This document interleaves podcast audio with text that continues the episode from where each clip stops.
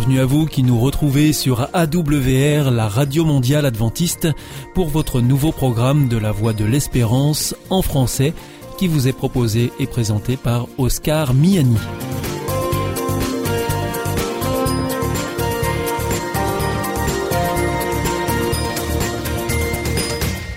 C'est donc parti pour les 30 prochaines minutes ensemble. Merci de votre fidélité à la voix de l'espérance. Vous êtes toujours plus nombreux à nous écouter sur les ondes, par Internet, ou aussi grâce à votre téléphone. D'ailleurs, je vous en rappelle tout de suite les numéros qui ne sont absolument pas surtaxés. Si vous voulez nous écouter depuis la France, vous composez sur votre téléphone le 01 80 14 44 77. Si vous voulez nous écouter en dehors de France, vous faites le 0033 puis le 1 80 14 44 77. Et si c'est depuis les États-Unis, vous composez le 1 712 432 9978. Aujourd'hui, nous vous proposons votre rendez-vous santé avec le docteur Jean Lincey.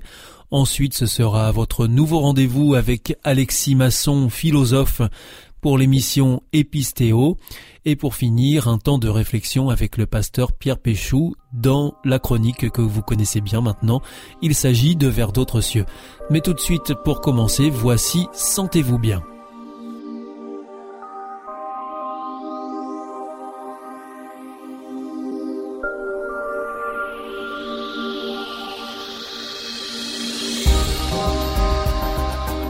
Bienvenue à l'écoute de notre émission Sentez-vous bien. Nous sommes aujourd'hui en compagnie du docteur Jean Lincey. Bonjour. Bonjour Oscar. Bienvenue à ce micro. Donc vous venez nous parler de santé et aujourd'hui un sujet euh, particulier, c'est la baisse du niveau de l'intelligence dans nos sociétés, docteur Jean Lincey. Oui, c'est un sujet réémergent. On en a déjà parlé. Ça veut dire que c'est pas nouveau? Oh, c'est très récent. C'est très récent quand même. Oui, mais ce sujet n'a émergé qu'il y, y, a très peu de temps, il y a 2-3 ans. Hein. Et alors, il y a des explications euh, tangibles et scientifiques bah, à, là, une nouvelle étude, hein, dans une étude norvégienne euh, qui est publiée dans les, à l'Académie des sciences américaines, donc dans une bonne revue, hein, euh, confirme qu'effectivement, on a, on a dans les pays euh, développés on a une baisse de, l'intelligence. Euh, ailleurs, on la mesure pas. Hein, donc, euh, il faut pas en déduire que ça irait mieux ailleurs. On a, en fait, la planète entière est soumise aux, mêmes facteurs. Hein, on pense que ce sont les métaux lourds, les perturbateurs endocriniens, et puis euh, tout ce qui est euh, pesticides, biocides, polluants atmosphériques euh, générés par les, les, moteurs à combustion interne et le chauffage. Quoi. Et qui viennent interférer avec euh, le niveau de l'intelligence Bah oui, parce que ça, ça interfère avec le neurodéveloppement, avec la mise en place de la dentelle extraordinaire qu'est le cerveau. Pour un, trois fois rien, la, la, mise en place se fait mal. L'archétype étant euh, le syndrome d'alcoolisation fétale. On sait maintenant exactement par où ça passe. On connaît les gènes qui sont modifiés et qui vont faire que les neurones du cortex, les neurones du, cerveau ne vont pas aller au bon endroit. Et ça explique, alors là, pour avec les syndromes d'alcoolisation fétale, on a des QI à, 70, hein, on a vraiment des, intelligences très très modestes. Mais on sait exactement comment ça, ça fonctionne. On a des, des, spécialistes en France qui connaissent ça sur le bout des doigts. Il y a la question de l'alcool, la question euh, environnementale, comme vous nous l'avez expliqué, et la baisse de l'intelligence. Quand on parle de baisse, ça, veut dire quoi Ça veut dire le QI, le QI tout le monde s'est mis d'accord. Et, et, qui baisse de combien là Voilà, tout de suite, là, dans leur étude, ils parlent de 0,33 points par an depuis 1975. Par an? Oui, 0,33 points par an? Oui, oui, oui. oui. C'est énorme. De 75 à 91, oui, on a observé 0,33 points par an. Et on pense on pense que ça s'aggrave, que ça s'accélère. Donc toute la nécessité euh, de, détoxifier la société, de mettre en place des politiques environnementales euh, hardies. Comment est-ce que euh, on peut mesurer justement bah, ils ont l'étude norvégienne, elle a été retenue parce qu'elle elle, elle a, ils ont ils ont étudié 237 000 individus, ils ont comparé deux jeux de données. Le premier observe l'évolution du QI des aînés. Ils ont pris des, familles dans lesquelles il y avait il y avait de, plusieurs enfants. Hein. Et donc, on, observe bien la différence d'imprégnation par les toxiques, puisqu'on prend un aîné et un né plus tard. Donc on voit la baisse. Et donc déjà entre deux frères qui sont nés à quelques années d'intervalle, on voit déjà la baisse entre les deux. De la génération née en 62 à celle née en 75. Il s'est passé quelque chose. Là, comme c'est dans une même famille, on élimine tous les autres facteurs génétiques, euh, Là, on a, on a vraiment que l'influence de l'environnement. On lève même le problème des, des familles euh, psychologiquement toxiques. Cette étude nous dit encore d'autres choses On avait, vous savez, ce qu'on appelait l'effet Flynn, on avait une augmentation du QI dans le monde entier grâce à l'amélioration des conditions de vie. Amélioration de la scolarisation, du niveau d'études, des conditions sanitaires, de la nature des tâches professionnelles. Donc il y a une croissance jusqu'en 70 par là? Bah oui, c'est ça. On pense que c'est là que euh, il y a eu la cassure. Quoi. On peut rappeler euh, qu'est-ce que c'est qu'une intelligence moyenne, le QI bah, moyen, c'est... C'est tout bête, c'est que la, moyenne c'est défini par, par 100, c'est, c'est, une courbe de, de, de Gauss, donc 100 euh, et la moyenne, c'est 100. C'est 100. C'est 100, voilà. Mm. On considère que les gens sont très intelligents à partir de 130, 125, 130. Et euh, de manière pratique, euh, on considère que vous avez besoin d'être assisté socialement à partir de en dessous de 70, quoi. Donc on comprend toute l'urgence de la mise en place de politiques environnementales, puisque sinon euh, la société va à sa faillite. Quand on a une baisse de la moyenne de l'intelligence, on a une grosse diminution des hauts potentiels qui tirent la société. Hein. Et à contrario, la société se trouve sommée au nom de la solidarité d'aider beaucoup plus de gens. Donc évidemment, euh, docteur Jean Lincey, pas de recette miracle pour euh, manger bio. Ah quand même, vous avez quelques préconisations. Ah bah évidemment. Mhm. Si vous faites du vélo, vous ne polluez pas l'atmosphère. On sait que l'atmosphère polluée est une cause de problèmes au niveau de la mise en place du cerveau. Ça, c'est, on en avait déjà parlé. C'est, oui, on en a parlé plusieurs fois même. Donc pour réduire la pollution atmosphérique du vélo. Du vélo. Maison isolée pour pas polluer par la, les, les chauffages inutiles de maison manger bio, produire sa nourriture soi-même le plus possible, parce que là au moins on sait ce qu'on mange, et euh, sans pesticides. Bon, ça c'est tout le monde peut concourir à la dépollution, à la détoxification générale. déjà ça, ce serait une grande avancée. Ce serait une grande avancée. Quoi. C'est pas, c'est pas grand chose finalement. Ce qui est très bizarre, c'est que ce qu'il faut faire n'est pas très compliqué. Docteur Jean Lincey, merci beaucoup. C'était Sentez-vous bien. Je vous donne rendez-vous pour une prochaine chronique. Merci, au revoir. Au revoir, Oscar.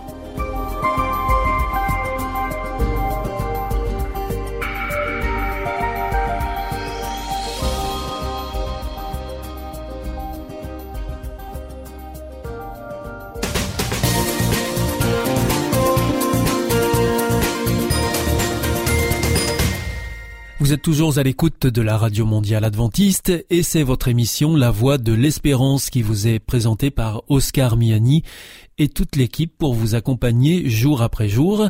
Juste avant, c'était Sentez-vous bien que vous retrouverez dès demain sur cette même antenne. Si vous souhaitez avoir notre grille des programmes ou bien si vous voulez vous adresser à nos invités, eh bien il vous suffit de nous adresser un mail à france@awr.org ou alors par courrier à IEBC, La Voie de l'Espérance, boîte postale 100, 77 193, Damary Lélis, CEDEX. C'est maintenant l'heure de poursuivre avec votre émission Épistéo avec le philosophe Alexis Masson et nous terminerons avec le pasteur Pierre Péchou pour sa chronique Vers d'autres cieux.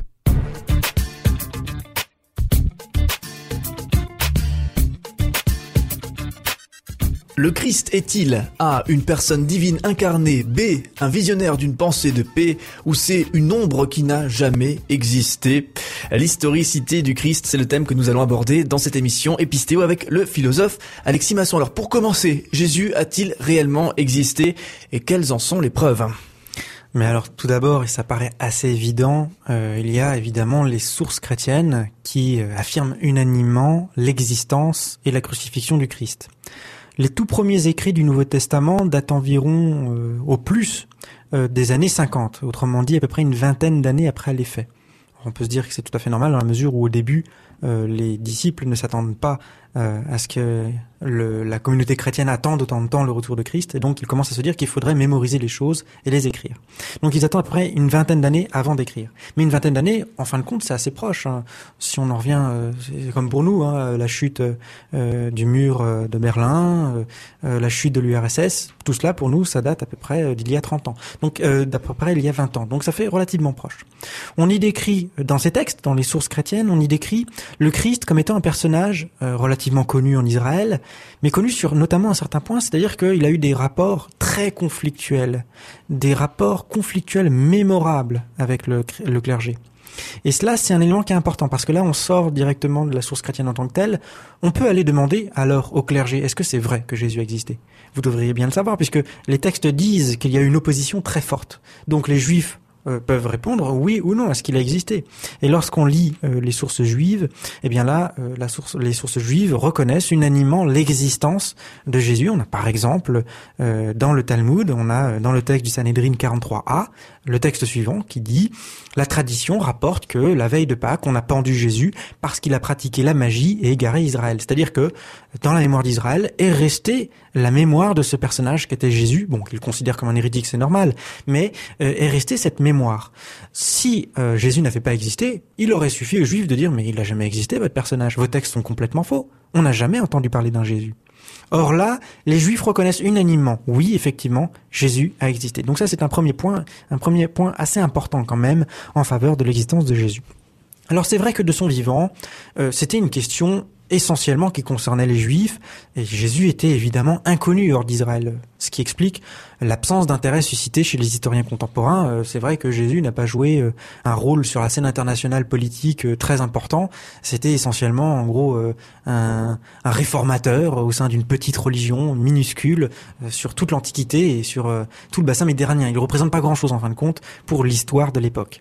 En revanche, le christianisme commence à prendre son essor après la mort de Jésus, et en l'an 64, par exemple, on a la communauté chrétienne de Rome qui va être accusée à tort par Néron d'avoir provoqué le grand incendie. Il y a ce fameux grand incendie où Rome brûle entièrement, et alors se pose la question, mais qui a fait cela? Plusieurs historiens nous rapportent cet incendie, et un historien qui s'appelle euh, Tacite va nous affirmer que ce que d'après euh, les sources de l'époque, il semblerait que Néron a accusé les chrétiens. Et alors, il affirme ceci à propos euh, du Christ, qu'il considère comme un personnage tout à fait historique, il dit Christ qui, sous le principat de Tibère, avait été livré au supplice par le procurateur Ponce Pilate. Donc c'est ce qu'il affirme dans euh, son livre qui s'appelle Les Annales, euh, au livre 15, chapitre 44. Et donc aujourd'hui, pour euh, l'ensemble de la communauté académique des historiens, l'existence de Jésus ne fait aucun doute. C'est surtout le fait, le, le point principal, c'est le fait que les adversaires même du christianisme ont reconnu l'existence du Christ. Mais du coup, donc, sans rentrer dans les considérations, est-il Dieu, y a-t-il incarnation ou tout ça, donc restons simplement sur le personnage de Jésus-Christ. Mhm. Quels sont les arguments de ceux qui pensent euh, qu'il n'a jamais existé, qui nient son existence, que ça n'a été qu'une ombre, une invention? Qu'est-ce qu'ils avancent comme, comme argument face à ça, du coup? Alors c'est ce qu'on appelle la thèse mythiste, c'est-à-dire que euh, Jésus de Nazareth n'a pas existé, mais c'est plutôt un mythe, une création littéraire euh, datant de l'époque. Alors ce type de, d'hypothèse commence à naître à partir du XVIIIe siècle. C'est très intéressant, c'est assez tardif, c'est-à-dire que dans l'Antiquité, euh, bizarrement, aucun adversaire du christianisme ne pense à cela. Il faut attendre le XVIIIe siècle. Alors qu'est-ce qu'on dit? Bien c'est très simple. Le Christ est une construction littéraire. Et sur quoi se base cette construction littéraire? Eh bien, ou bien elle se base sur des prophéties, par exemple les prophéties de l'Ancien Testament. On essaye de coller au plus juste un personnage qui pourrait rassembler le plus de prophéties, ou alors sur des mythes antérieurs, euh, les mythes du soleil, etc. On dit que Jésus ressemble à tel ou tel mythe ou telle religion antérieure, et puis il aurait synthétisé le tout. Alors, le, évidemment, ça ne suffit pas parce que ce n'est pas parce qu'on dit que euh, on retrouve certains éléments de Jésus qu'on avait dans l'ancien mythe ou parce qu'on retrouve dans la vie de Jésus euh, des prophéties qui sont réalisées. Ça suffit pas pour dire que Jésus est un mythe. Il faut donc en plus remettre en cause son existence en adoptant une méthode qui est très spécifique qu'on appelle la méthode hypercritique. Alors, la méthode hypercritique, c'est quoi? C'est critiquer tout systématiquement, de telle sorte qu'il ne reste plus rien à la fin et on, on supprime au maximum le maximum de données fondamentales. Alors, qu'est-ce qu'on fait? Eh bien, c'est très simple. On s'appuie d'une part sur euh, l'absence de sources contemporaines du Christ, alors c'est vrai que le Christ n'a pas eu une importance fondamentale à l'époque, encore une fois, c'est un peu normal. On s'appuie également sur les faiblesses et les contradictions entre les témoignages dans le Nouveau Testament. On dit par exemple, euh, entre les évangiles, il y a des contradictions. Euh, tel évangile dit que c'est plutôt le matin qu'il a été euh, sur la croix, l'autre évangile dit que c'est plutôt l'après-midi. Donc ça pose quelques petits problèmes. Et puis enfin, pour toutes les sources externes au christianisme, là c'est la thèse du complot généralisé, ce serait l'Église catholique qui aurait falsifié tous les documents de tous les historiens de telle sorte que nous n'avons plus aucune source originale. Seulement ça pose un certain nombre de problèmes parce que évidemment encore une fois, les mythistes sont incapables d'expliquer pourquoi les adversaires, les juifs, pourquoi les juifs n'ont-ils pas dit que Jésus n'avait jamais existé? Ils l'ont vu de leurs yeux, ils ont toujours affirmé oui, nous avons bien condamné Jésus pour un, pour un procès en hérésie en fin de compte. Les juifs reconnaissent l'existence de Jésus. Et ça, les mythistes sont incapables de l'expliquer. Et puis, il y a quelque chose de plus grave. Leur méthodologie hyper critique permet même de se poser des questions sur l'existence de Napoléon. Par exemple, Jean-Baptiste Pérez a démontré que Napoléon était euh, une, construction littéraire à partir de mythes antérieurs. Dans Napoléon, on retrouve un peu des mythes antérieurs. Bah oui, pourquoi pas. Et puis euh, Richard Watley, qui était anglais, a démontré que euh, finalement, les sources sur lesquelles on se base pour dire que Napoléon existait, elles valent rien. Sur la même base des arguments qu'on utilise contre Jésus, et eh bien contre Napoléon, ça ne vaut rien non plus. Et pourtant, il n'y a pas de doute euh, bien sur l'existence de Napoléon. Enfin, je ne crois pas en tout cas. Donc, euh, qu'est-ce qu'on peut, qu'est-ce qu'on peut dire? Bah, En gros, euh, l'argument de Watley, son texte, qui est assez court mais assez riche, consiste à dire on va reprendre exactement les mêmes arguments qui sont utilisés contre Jésus, on va les calquer sur Napoléon et on va voir ce que ça donne. Et d'après lui, Napoléon, c'est quasiment certain, n'a pas existé. Alors comment il fait? Tout d'abord, et ta réaction est tout à fait logique, tu me dis c'est une certitude, évidemment que Napoléon a existé. Eh bien justement, Justement, c'est parce que c'est une certitude qu'il faut s'en méfier. Autrefois, est-ce qu'on n'était pas certain déjà que la Terre était plate? Aujourd'hui, on croit que Jésus a existé, ça semble être une évidence, mais qu'est-ce qu'on en sait? Justement, il faut euh, interroger les évidences. Bon, évidemment, cela ne suffit pas. En plus de cela, on peut se demander sur quoi savons-nous Sur quoi nous basons-nous pour dire que Napoléon existait Alors tout d'abord, la majorité des gens qui pensent que Napoléon existait en sont convaincus et pourtant ne l'ont jamais vu. Moi, j'ai jamais vu Napoléon. Je sais pas si toi, tu as déjà vu Napoléon. Moi, j'ai jamais vu Napoléon. Pourtant, on est convaincu. Donc déjà, c'est un petit souci. Ensuite, si on croit que Napoléon existait, c'est parce qu'on se base sur des témoignages. Et on sait que les témoignages ne sont franchement pas infaillibles. Souvent, les témoins peuvent se tromper. Et de plus, les témoignages sont souvent rapportés par des journaux de l'époque. Et, qui plus est, on sait que les journaux eux-mêmes commettent souvent des erreurs. Donc on, a, on commence à voir le, chaîne, le problème du téléphone arabe. Hein. On, démultiplie les chaînes de transmission d'informations, et donc il y a un fort risque de transmission d'erreurs. Et donc le problème également, c'est que euh, les articles de journaux sont bien souvent écrits par des correspondants euh, euh, qui sont déplacés dans les pays en question et dont l'identité est inconnue. Et puis le tout est publié dans des journaux et on sait évidemment que les journaux commettent souvent des erreurs et qui plus est, ils ont tout intérêt à falsifier l'information ou à grossir les faits. Pourquoi? Ben Parce que ça, ça leur permet de vendre plus de journaux. Donc on ne sait jamais. On accuse la crédibilité en fait là des sources.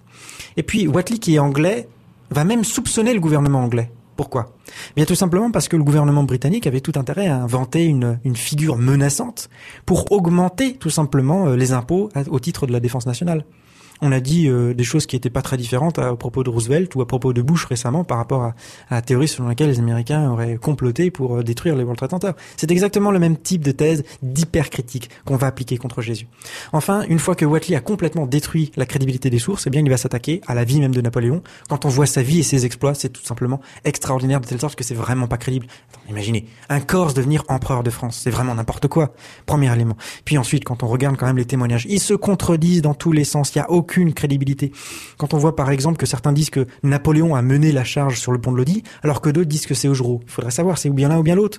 Certains ont dit qu'il y avait jusqu'à 4 heures d'écart selon les témoins à l'heure à laquelle la charge de la cavalerie française a commencé à Waterloo. Il faudrait savoir, c'est ou bien telle heure ou bien telle autre heure. Ça ne peut pas être à des heures différentes. Et puis enfin, Napoléon est décrit vraiment par les uns comme étant un génie, par les autres un monstre ou un fou. On a l'impression que c'est une multiplicité de personnages qu'on a qu'on a compressé en un seul personnage. En fin de compte, ça ressemble à un mythe. Avec tous ces on peut vraiment douter de l'existence de Napoléon, c'est ce qu'affirme Richard Watley. Et ces arguments-là, je les rappelle, sont exactement les mêmes que ceux qui sont utilisés pour douter de l'existence de Jésus. Autrement dit, aujourd'hui, douter de l'existence de Jésus, il faut vraiment y aller.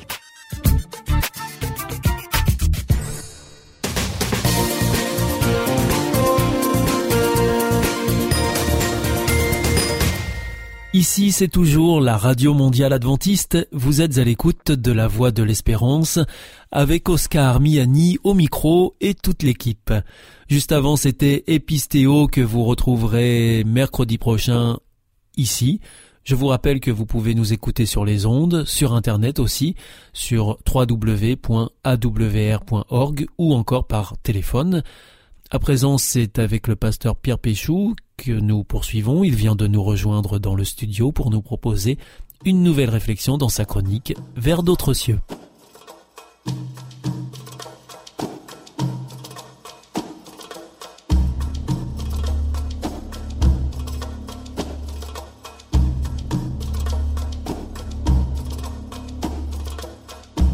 Bienvenue à l'écoute de notre émission Vers d'autres cieux. Nous sommes en compagnie de Pierre Péchou. Bonjour. Bonjour Oscar, chers auditeurs, bonjour. Vous êtes chroniqueur télé, radio, vous intervenez très régulièrement ici à ce micro et vous nous proposez euh, à chaque fois un temps de réflexion durant cette émission à partir d'un texte que l'on trouve dans la Bible. Et aujourd'hui, vous nous proposez d'en prendre un qui se trouve dans la lettre aux Philippiens de l'apôtre Paul. C'est un verset qui se trouve euh, au chapitre 4. Ce sont même deux versets que je vais vous lire.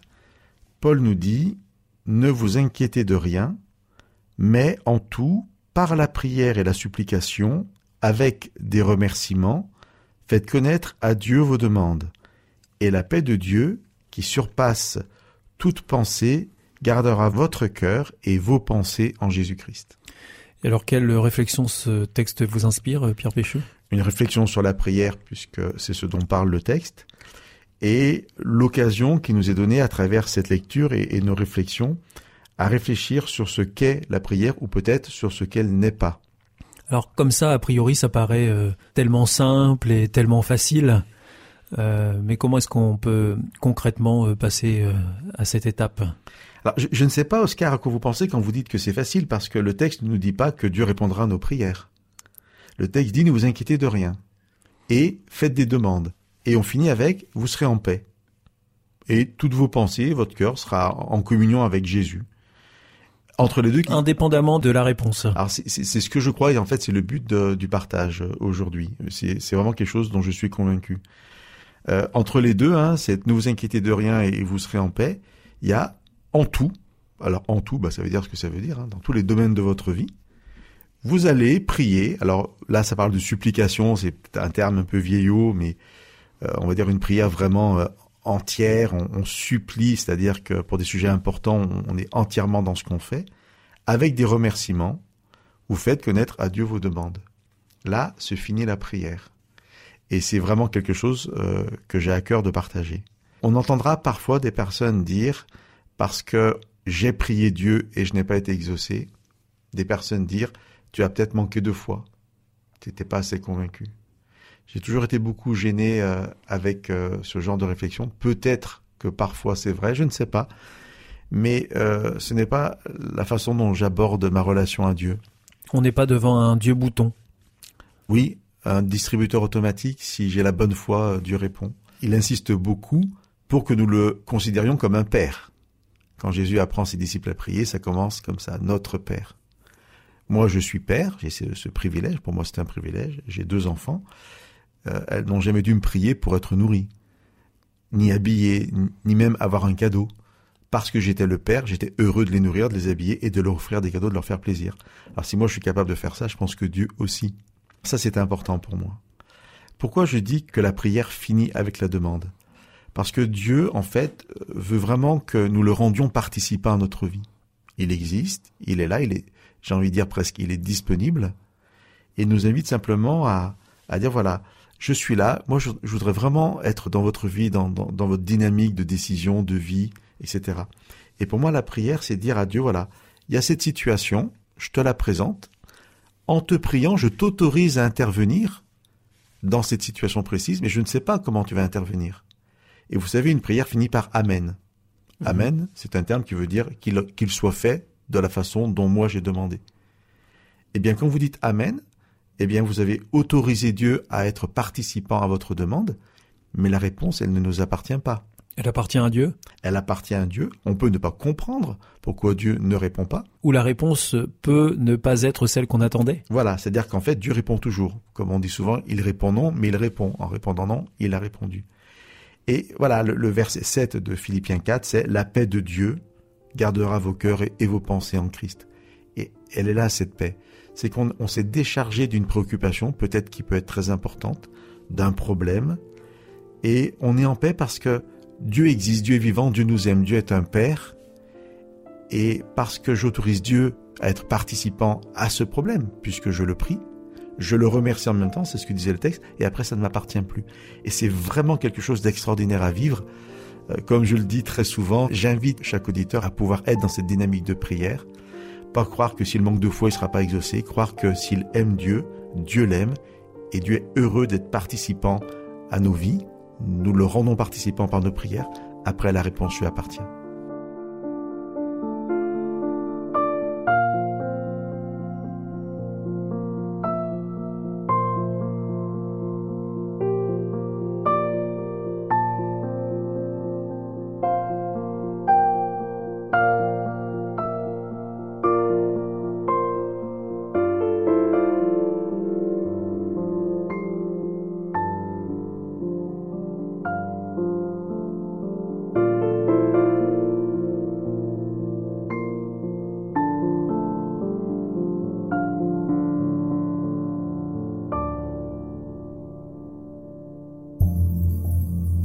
De l'amour. Est-ce un nouveau film? Non, c'est le nouveau cours de l'IEBC. IEBC Oui, l'Institut de l'étude de la Bible par correspondance.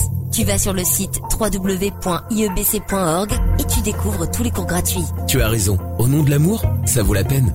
Ce cours m'a vraiment interpellé. www.iebc.org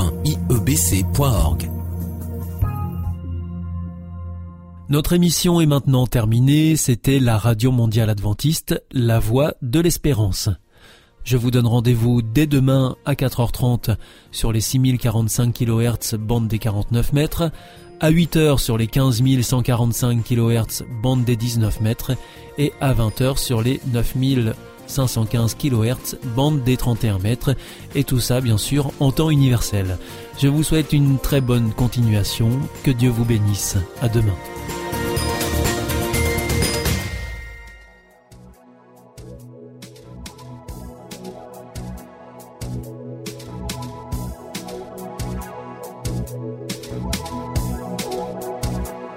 you.